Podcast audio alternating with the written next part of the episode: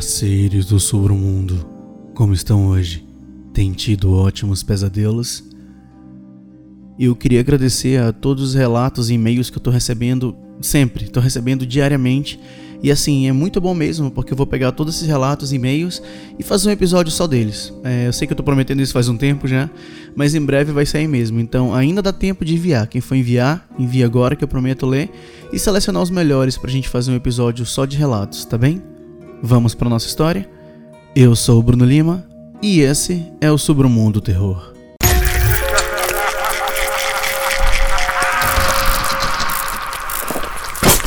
Submundo Terror.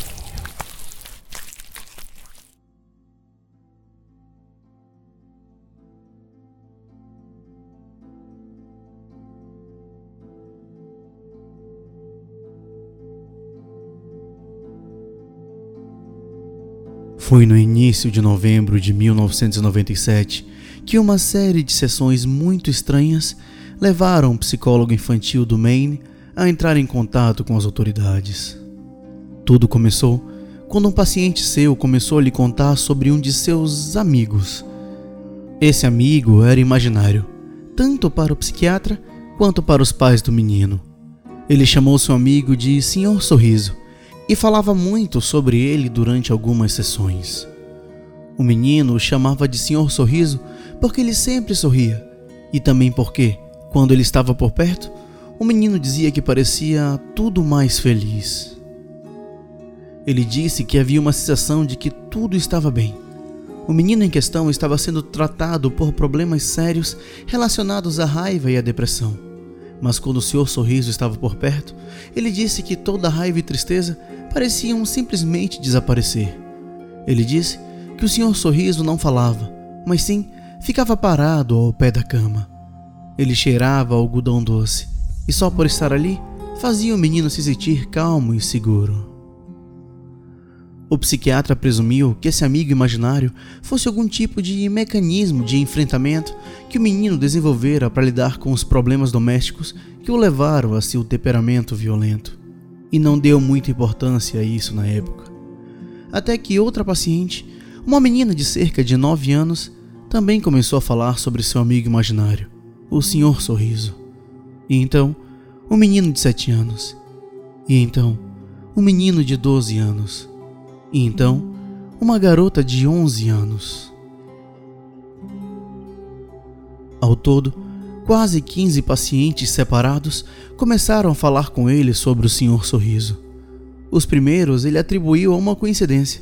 Afinal, muitos filhos têm amigos imaginários, e o nome e a descrição do Senhor Sorriso eram genéricas o suficiente para não preocupá-lo muito no início. Mas à medida que mais e mais pacientes falavam sobre o Senhor Sorriso, ele começou a ficar preocupado.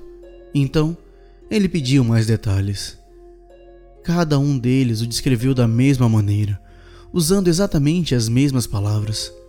Agora, não havia como todas as crianças pudessem entrar em contato umas com as outras.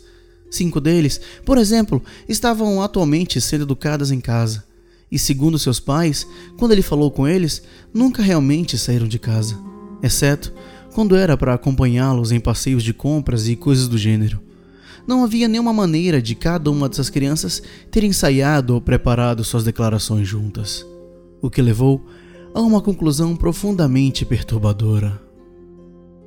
O psicólogo falou em particular com cada um dos pais das crianças, um de cada vez. Ele evitou revelar muitas informações, mas disse a eles que algo preocupante havia surgido em várias sessões com vários pacientes e que ele acreditava que havia uma chance de que seu filho estivesse em risco. Ele pediu sua permissão para discutir o assunto com as autoridades e os pais deram seu consentimento, desde que fossem informados sobre o que estava acontecendo.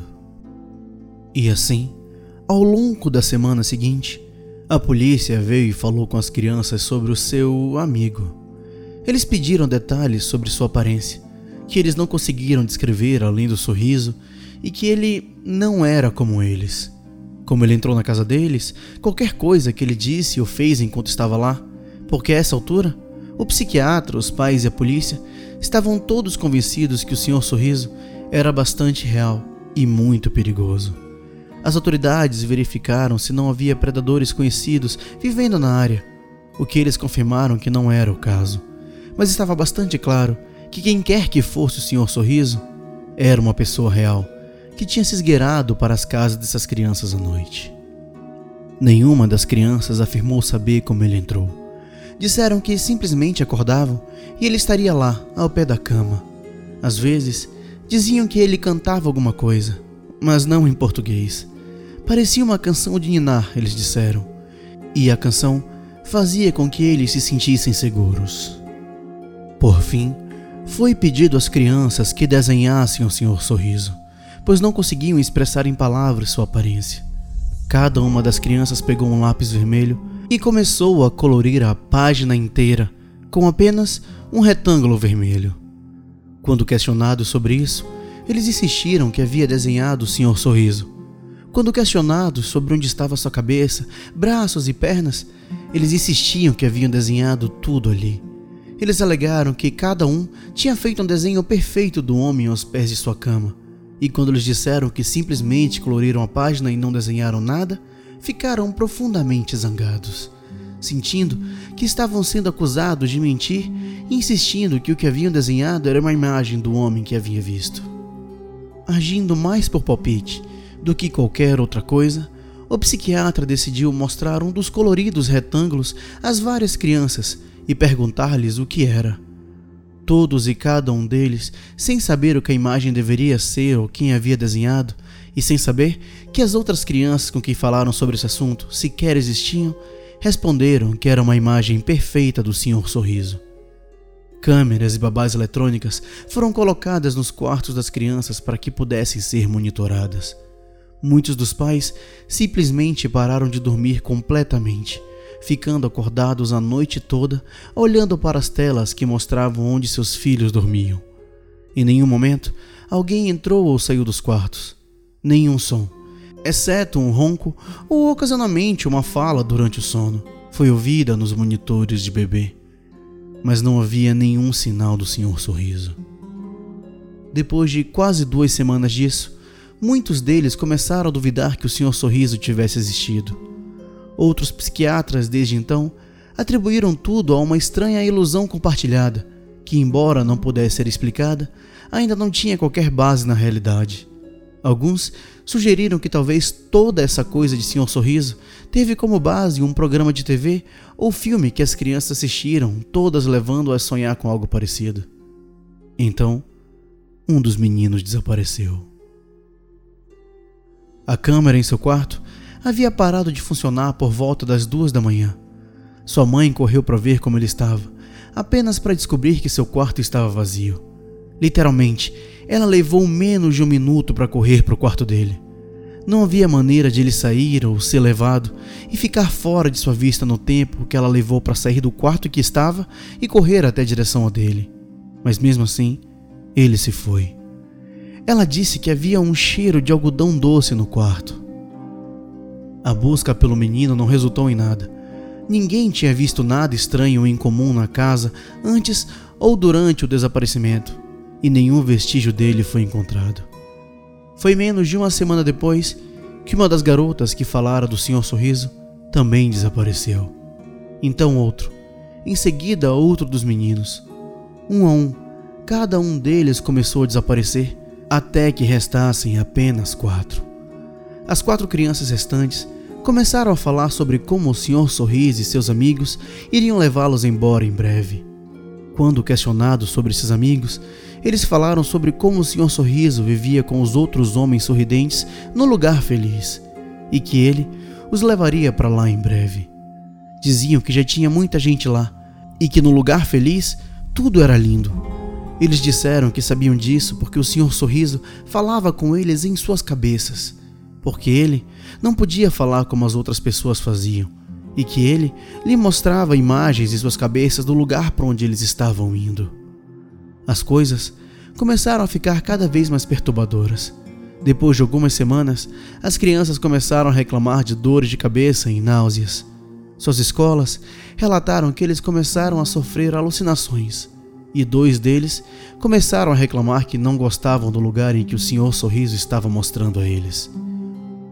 Um começou a gritar durante meia hora, agindo como se estivesse tendo um ataque e gritando para que as cores parassem, que as cores eram horríveis e que eles precisavam que elas fossem embora. Uma das crianças alegou que o Senhor Sorriso estava falando mentalmente com eles o tempo todo e dizendo coisas horríveis, mas que eles não podiam falar sobre isso.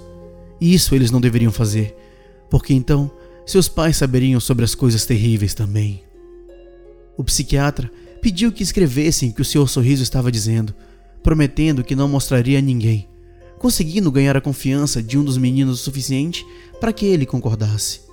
O conteúdo do livro é conhecido apenas por ele e pelas autoridades, mas sempre que alguém envolvido é questionado sobre isso, eles ficam bem quietos e rapidamente encontram uma desculpa para mudar de assunto.